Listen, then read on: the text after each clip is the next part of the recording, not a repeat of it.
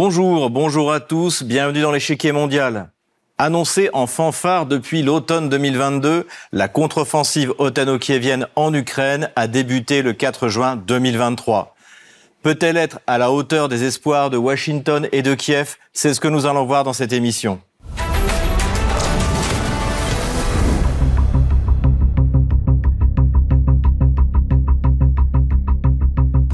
Le 4 juin 2023, l'armée otano-kievienne s'est lancée à l'assaut des positions russes dans la partie sud du front de la région de Zaporozhye. Kiev, Washington et Bruxelles attendaient beaucoup de cette offensive qui était censée couper le corridor terrestre entre la région de Rostov et la Crimée. Deux mois plus tard, cet objectif ambitieux n'a toujours pas été atteint.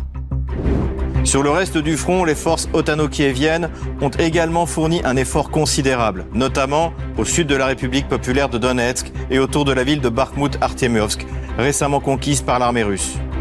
Là aussi, les résultats ne sont pas à la hauteur des espérances.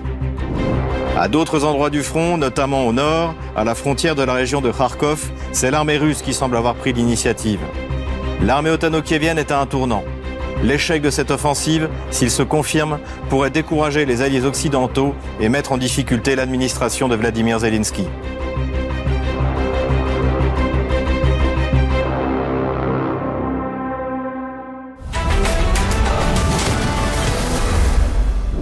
4 août 2023. Cela fait désormais exactement deux mois que la contre-offensive ukrainienne a commencé. Elle porte en elle tous les espoirs, non seulement du gouvernement de Kiev, mais aussi ceux de ses alliés occidentaux, au premier rang desquels le Parti démocrate américain et le président Joe Biden, bientôt en campagne électorale. Après la contre-offensive otano-kévienne réussie de septembre 2022, les analystes occidentaux se montraient très optimistes. Jusqu'en février, certains annoncent même l'effondrement de l'armée russe et l'éclatement de la Russie.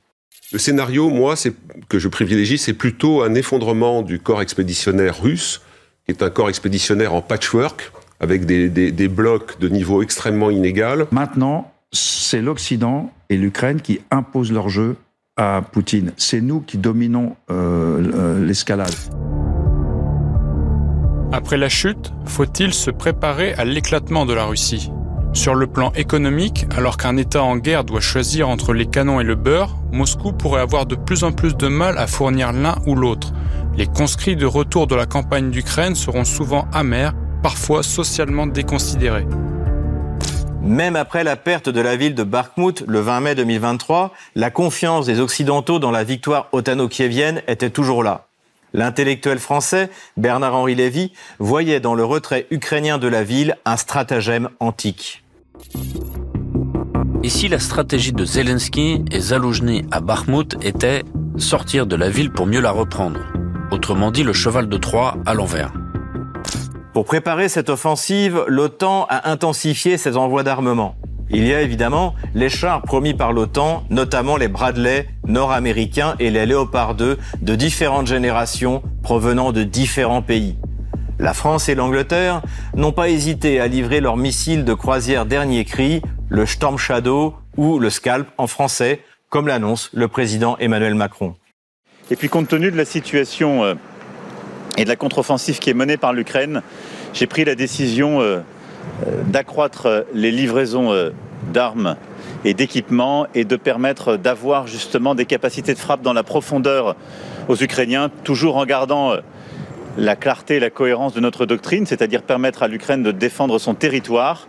Et donc nous avons décidé de livrer de, de nouveaux missiles permettant des frappes dans la profondeur à l'Ukraine. Ce sera donc déployé conformément aux engagements que nous avons pris avec eux. Kiev et l'OTAN sont donc optimistes et les objectifs fixés sont ambitieux. En effet, au début de l'opération spéciale, en quelques semaines, la Russie s'est emparée d'un territoire de plus de 100 000 km à l'intérieur des anciennes frontières ukrainiennes. En septembre, puis en octobre 2022, Kiev a réussi à reprendre l'est de la région de Kharkov et la rive droite de la région de Kherson. Les buts annoncés sont donc de rejoindre la mer d'Azov devenue désormais une mer intérieure russe, puis de s'emparer de la Crimée. Il faut aussi reprendre en l'encerclant la ville de Bakhmut avec des attaques sur les flancs nord et sud de la ville.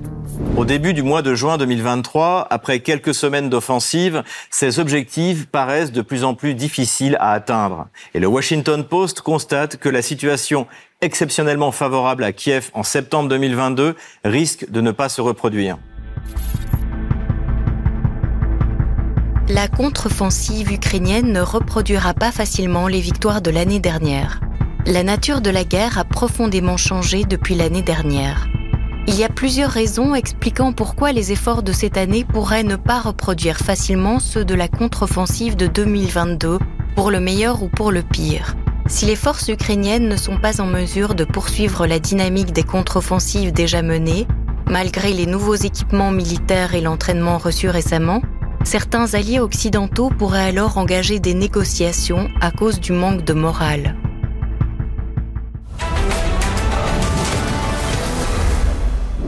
En septembre, la Russie a mobilisé et fait appel aux volontaires. Au corps expéditionnaire de 160 000 hommes s'ajoutent plus de 300 000 hommes. En février 2023, le ministre de la Défense ukrainien, Alexei Reznikov, qui s'attend à une offensive russe imminente, annonce un chiffre encore plus important sur BFM TV. Nous ne sous-estimons pas notre ennemi. Nous voyons qu'ils se préparent très sérieusement à l'offensive. Leur mobilisation ne, ne s'est pas arrêtée. Ils déclarent 300 000, mais nous, sommes, euh, nous pensons qu'ils ont déjà réellement mobilisé 500 000. Certaines lacunes de l'armée ukrainienne n'ont pas pu être comblées. Munitions, faible défense aérienne, domination du ciel par l'aviation russe. Dès le début de l'offensive, les forces otano-kieviennes se trouvent face à ces problèmes dont aucun n'a été réellement réglé. En plus de cela, l'armée russe a construit une défense échelonnée sur 30 km de profondeur avec des champs de mines qui ne laissent que peu d'espoir aux attaquants. C'est ce que découvre le New York Times en juillet dernier. Elles sont petites, cachées et mortelles. Les mines entravent la contre-offensive ukrainienne. Cinq semaines après le lancement de la contre-offensive qui, même selon les responsables ukrainiens, est au point mort, les interviews avec des commandants et des soldats ukrainiens qui se battent sur le front indiquent que la lenteur des progrès est due à un problème majeur, les mines.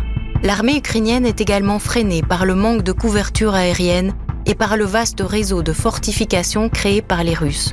Toutefois, c'est surtout le grand nombre de mines, de fils déclencheurs, de dispositifs pièges et d'engins explosifs improvisés qui empêchent les forces ukrainiennes d'avancer au-delà de quelques kilomètres de leur point de départ. Face aux réalités du terrain, l'enthousiasme initial des Occidentaux et l'espoir d'une campagne éclair font place à plus de sobriété. Selon l'administration kievienne, l'offensive sera longue. La contre-offensive ukrainienne sera longue et difficile. Les forces ukrainiennes ont lancé début juin une opération d'envergure pour repousser les troupes russes dans le sud et l'est, mais cette offensive n'a pour l'instant remporté que des succès modestes, du fait de puissantes défenses russes constituées de tranchées et champs de mines.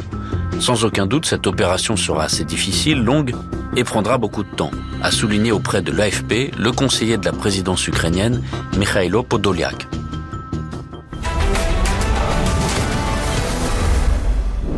Tandis que Kiev s'enlise face aux lignes de défense russes dans le sud et autour de Bakhmut, l'armée russe semble reprendre l'initiative à l'ouest de la ville de Donetsk, où elle s'efforce d'achever la conquête de la ville de Marinka et l'encerclement de la ville d'Avdeyevka.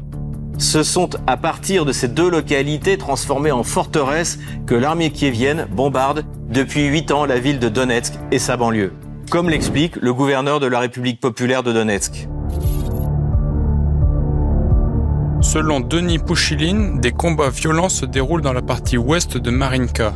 Marinka est une banlieue de Donetsk située à 1 km du quartier Petrovski de la capitale de la République populaire de Donetsk. Les troupes ukrainiennes y sont nombreuses et l'artillerie bombarde régulièrement Donetsk depuis cette localité. Mais là où l'armée russe progresse de manière le plus spectaculaire, c'est sur le front nord, entre les frontières des républiques populaires de Lugansk et de Donetsk, qui sont maintenant la frontière russe et celle de la région de Kharkov. La rivière Jerebietz, qui a marqué la ligne de front depuis le mois de septembre 2022, a été franchie par l'armée russe mi-juillet, qui a pu percer dans la profondeur des défenses kieviennes. Lors du sommet russe-Afrique, Vladimir Poutine s'est montré très satisfait des progrès de l'armée russe dans cette région. L'ennemi ne réussit nulle part dans les combats, toutes ces tentatives de contre-offensive sont neutralisées. L'ennemi est repoussé avec des pertes considérables.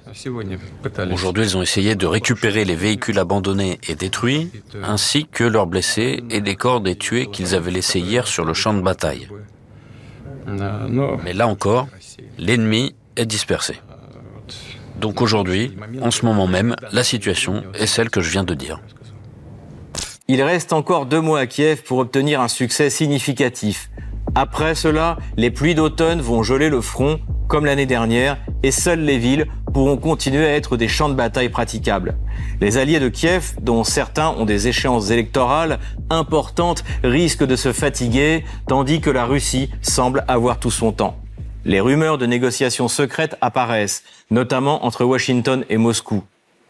Mi-juillet, Sergei Narichkin, le chef du renseignement extérieur russe SVR, a fait état de discussions sur l'Ukraine avec son homologue de la CIA, William Burns. Sergei Narichkin, directeur du service russe de renseignement extérieur, a fait état d'un entretien téléphonique avec William Burns, directeur de la CIA, sur le sort de l'Ukraine. La conversation portait surtout sur la question de l'Ukraine et les événements qui la concernent. Nous réfléchissions, discutions de ce qu'il fallait faire avec l'Ukraine. Selon le directeur du service russe de renseignement extérieur, la conversation a duré à peu près une heure. En janvier 2023, le chef du renseignement russe a indiqué que son nouvel entretien avec son homologue américain serait possible.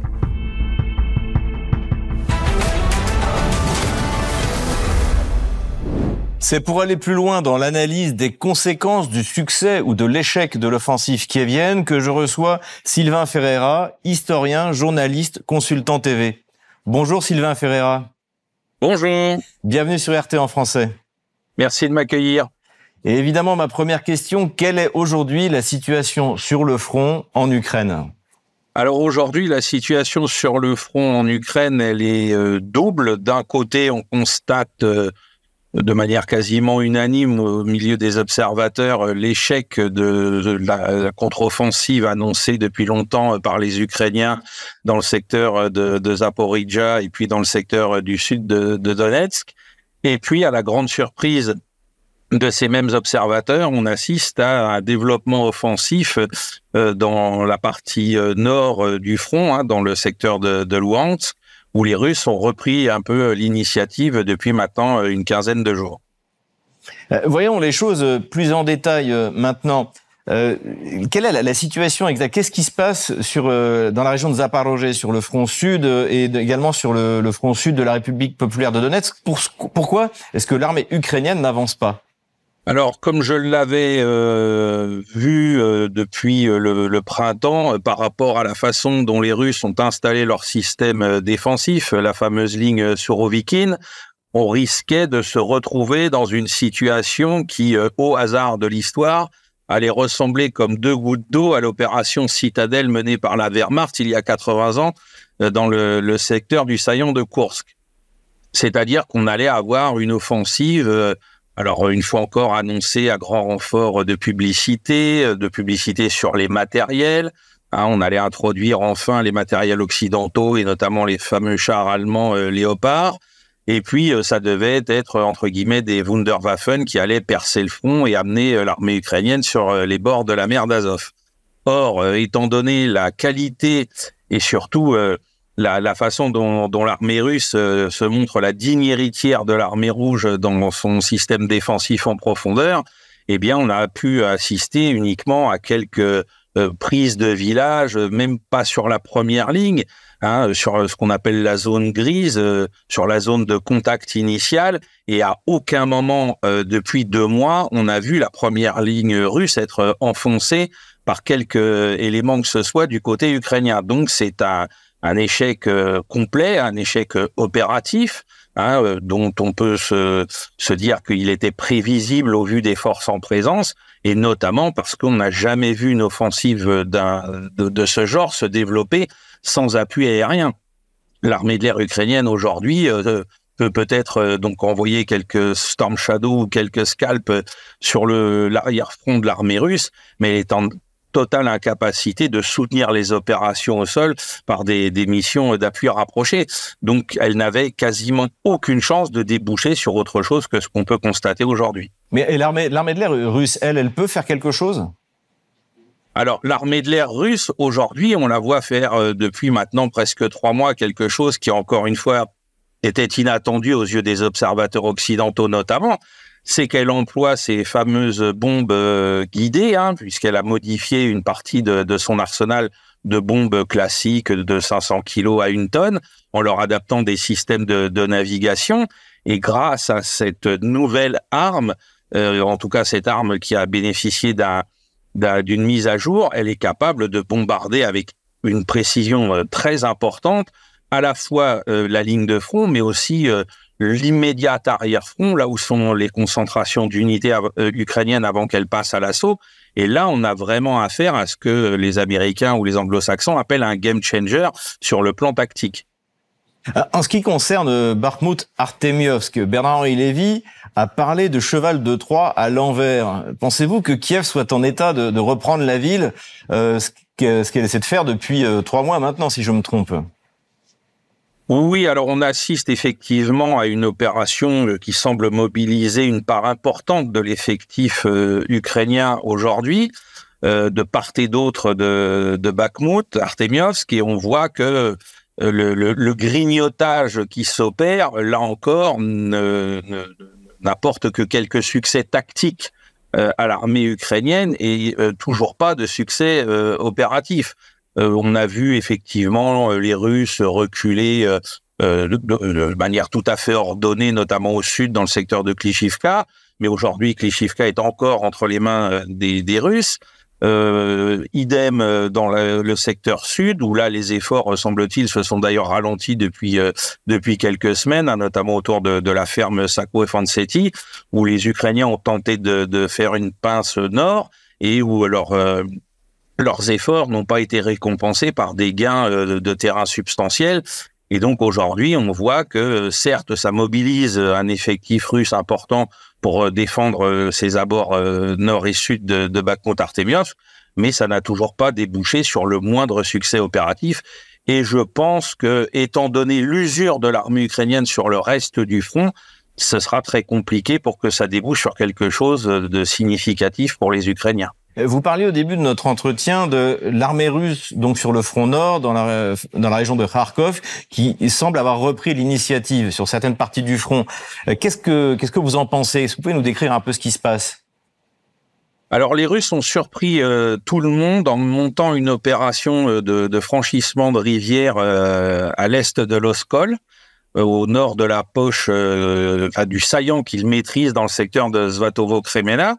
Et donc là, euh, à la surprise générale, ils ont réussi euh, à franchir euh, une petite, un petit affluent du Seversky Donetsk pour se diriger donc vers l'Oskol, hein, qui est entre guillemets la, frontière naturelle entre l'oblast de Lugansk et celui de Kharkov. Et là, ils ont réussi non seulement à faire cette opération de franchissement, on se souvient que l'année dernière, certains observateurs occidentaux se, moquaient un peu bêtement des, capacités de l'armée russe à mener de, telles opérations. Donc là, ils ont mené cette opération avec succès en surprenant les Ukrainiens et en réussissant euh, à pénétrer à peu près de 5 à 6 kilomètres en fonction euh, du, du, des secteurs euh, du, du, front où ils ont décidé d'attaquer. Et aujourd'hui, on assiste à quelque chose qui était prévisible, c'est-à-dire que les Ukrainiens sont obligés de redéployer des moyens dans ce secteur pour éviter tout simplement l'effondrement du front. Hein, on n'est pas comme euh, dans l'offensive ukrainienne au sud, où euh, si euh, la première ligne russe avait été atteinte, il en restait deux autres. Là, les Ukrainiens ont été obligés d'opérer un roc opératif, de ramener du monde du sud, ce qui diminue leur capacité offensive contre euh, contre l'armée russe dans, dans le secteur de, de Zaporizhia Donetsk et donc euh, de freiner in extremis les Russes pour le moment. Et on n'est pas certain que dans les semaines qui viennent, cette opération russe qui a donc rencontré un vrai succès tactique ne se transforme pas en succès opérationnel parce que là, il n'y a pas de ligne de défense construite avec des fortifications, avec des réseaux de, de mines ou ce genre de choses du côté ukrainien. Donc, si les renforts qui viennent d'être acheminés à la va-vite ne tiennent pas le front, on risque de voir le front tout simplement s'effondrer, un peu en miroir de ce qui s'est passé sur euh, le front euh, de Kharkov l'année dernière pour l'armée russe. Alors précisément, euh, si admettons que l'offensive kievienne échoue définitivement, ça on le saura je pense dans quelques semaines, est-ce que la Russie aujourd'hui est en état de lancer une, une, une contre-offensive pour, pour le coup qui soit un peu plus euh, large que ce que l'on observe euh, actuellement dans la région de Kharkov, quelque chose de plus, euh, de, plus global sur le, front d'après vous? Alors, je pense que c'est une éventualité, mais je reste très circonspect par rapport au fait que les Russes soient intéressés par ce genre d'opération. Je pense que les Russes ont développé quelque chose qui surprend tout le monde, tous les observateurs, et moi le premier par rapport à leur euh, euh leur approche euh, opérationnelle depuis maintenant le mois d'octobre-novembre, c'est-à-dire qu'ils se sont placés dans une des rares circonstances qui avait été décrite par le grand penseur soviétique Svechin, c'est-à-dire qu'ils mènent une opération on peut considérer qu'ils sont à l'attaque au départ, puisque c'est eux qui ont pénétré dans le territoire euh, ukrainien les premiers, mais qu'ils se sont aujourd'hui placés en position défensive pour procéder à l'attrition complète de l'effectif ukrainien. Donc c'est très compliqué à comprendre au départ parce qu'on attend toujours à ce que celui qui est à l'initiative d'une guerre soit toujours dans des opérations offensives. Et je pense que les Russes, très prudemment, et pour économiser leurs hommes, et on peut le comprendre, hein, parce que cette guerre est, est dévoreuse d'hommes, euh, comme toute guerre de haute intensité entre États industriels, et donc ils ont décidé de la jouer un peu euh, de manière surprenante pour nous tous, c'est-à-dire de rester principalement en défense et de laisser l'effectif adverse s'user contre ces défenses. Et peut-être, peut-être qu'une fois qu'ils auront estimé l'effectif de l'armée ukrainienne suffisamment diminué, ils passeront à une phase offensive, mais qui se déroulera là cette fois-ci vraiment euh, avec euh, peu de résistance face à eux, et ce sera plus une occupation d'un terrain qu'une véritable offensive de combat euh, comme celle auquel l'armée rouge a pu se, se prêter dans la deuxième moitié de la, de la Seconde Guerre mondiale. Vous avez parlé des raisons de l'échec de l'offensive, notamment la, la, manière dont la, la Russie s'est organisée sur, sur le front sud avec cette défense échelonnée, mais dans plusieurs sources, euh, euh, notamment de la presse anglo-saxonne, on parle de l'inadaptation, voire de l'insuffisance de l'aide euh, occidentale à, l'Ukraine. Qu'est-ce que vous en pensez? Alors effectivement, en plus du problème donc d'absence de forces aériennes ukrainiennes pour appuyer les troupes au sol, on a effectivement un gros problème en ce qui concerne la nature des moyens de cette armée qui doit s'appuyer sur des matériels qui viennent de plusieurs euh, nations différentes, hein, du matériel euh, britannique, du matériel allemand, euh, du matériel suédois, enfin bref, de presque tous les pays de l'OTAN. Et tous les observateurs de la chose militaire savent que d'emblée, ça va poser des problèmes tout simplement de logistique, c'est-à-dire que par type de matériel en provenance de systèmes industriels différents, vous devez multiplier la chaîne logistique. Et encore une fois, ce qui est ironiquement euh, très euh, drôle entre guillemets, c'est de voir que on, est comme euh, dans la situation encore une fois de 1943 avec une Wehrmacht qui employait des matériels qu'elle avait pris à l'armée française, à l'armée tchèque contre l'armée soviétique. Et bien là, c'est la répétition de manière très surprenante de cette même logique, c'est-à-dire qu'on a des chaînes logistiques qui sont multipliées. On a donc eu la nécessité d'instruire à la fois les hommes qui doivent servir ces, matériels et puis bien évidemment de former les logisticiens euh, pour faire tenir tout ça. Alors si on conjugue ce problème avec celui de euh, la chaîne euh, logistique la plus importante, qui est celle notamment des obus d'artillerie, on voit bien que les industries européennes et américaines ne sont pas capables d'en produire suffisamment pour soutenir les feux nécessaires à une offensive d'une telle envergure. Eh bien, on a le tableau de cet échec global auxquels les Ukrainiens sont confrontés depuis maintenant deux mois. Merci Sylvain Ferreira. Merci. Je rappelle que vous êtes historien, journaliste et consultant TV. Comme d'habitude, on termine notre émission avec vos questions que vous nous posez sur les réseaux sociaux, Telegram ou Odyssée, avec le hashtag échiquier mondial RT en français. Première question envoyée par Louis.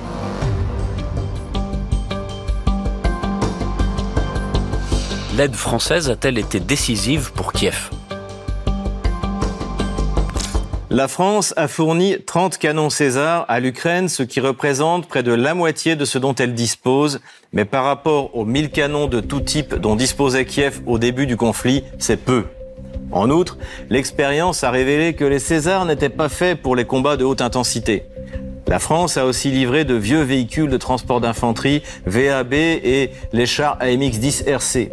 Ces deux blindés se sont révélés inadaptés, voire dangereux pour leurs équipages face à la puissance de feu russe.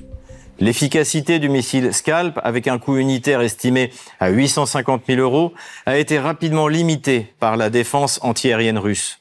Marie nous a également écrit.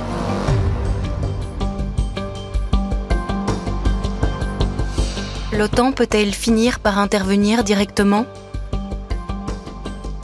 C'est peu probable. Trois des pays de l'OTAN sont des puissances nucléaires et une implication directe ferait basculer vers une escalade incontrôlable. L'administration américaine a répété à plusieurs reprises que les États-Unis n'interviendraient pas directement. En outre, une telle participation directe dans le conflit nécessiterait la mobilisation dans plusieurs pays d'Europe comme la France, où cela n'est tout simplement pas imaginable. Dernière question, celle d'Ibrahim.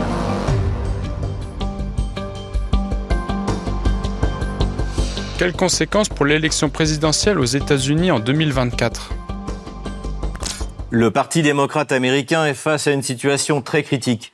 Si le conflit ukrainien se prolonge en 2024 et que Kiev subit un revers important, cela peut lui coûter l'élection présidentielle de novembre. Le Parti républicain, avec Donald Trump, est en embuscade, car il reproche à Joe Biden d'avoir gaspillé les ressources du ministère de la Défense américain. Idéalement, pour le Parti démocrate, le conflit ukrainien doit être réglé d'une façon ou d'une autre dans les six prochains mois. Merci beaucoup de nous avoir suivis. Rendez-vous la semaine prochaine pour un nouveau numéro de l'échiquier mondial. À bientôt sur RT en français.